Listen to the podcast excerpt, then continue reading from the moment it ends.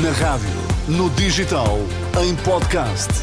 Música para sentir, informação para decidir.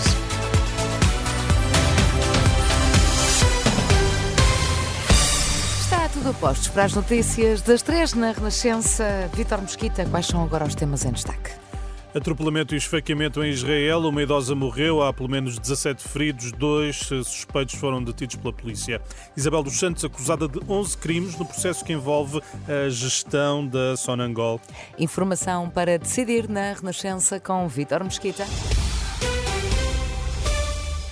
Um morto e pelo menos 17 feridos, vários deles eh, em estado grave. É o mais recente balanço de um atropelamento e esfaqueamento esta manhã no centro de Israel, na cidade de Ra'anana, numa situação que a polícia está a tratar como ataque terrorista.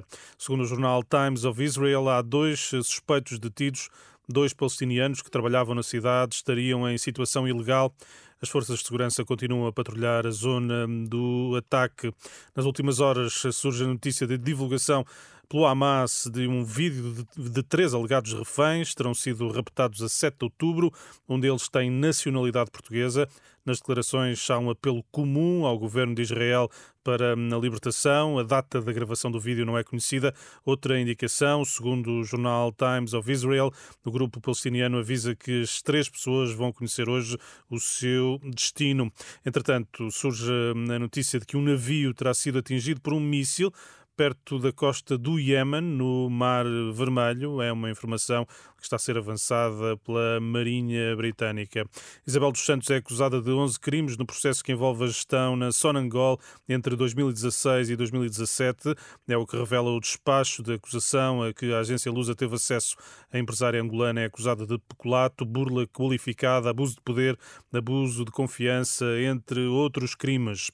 A Direção-Geral de Reinserção e Serviços Prisionais recorreu da decisão do Tribunal Central Administrativo do Sul, que considera que os técnicos superiores de carreira geral, admitidos recentemente em concurso, não estão habilitados a fazer o trabalho dos técnicos superiores de reinserção e reeducação por integrarem uma carreira especial. Um recurso para o Supremo Tribunal Administrativo com efeitos suspensivos da decisão que transitava hoje em julgado.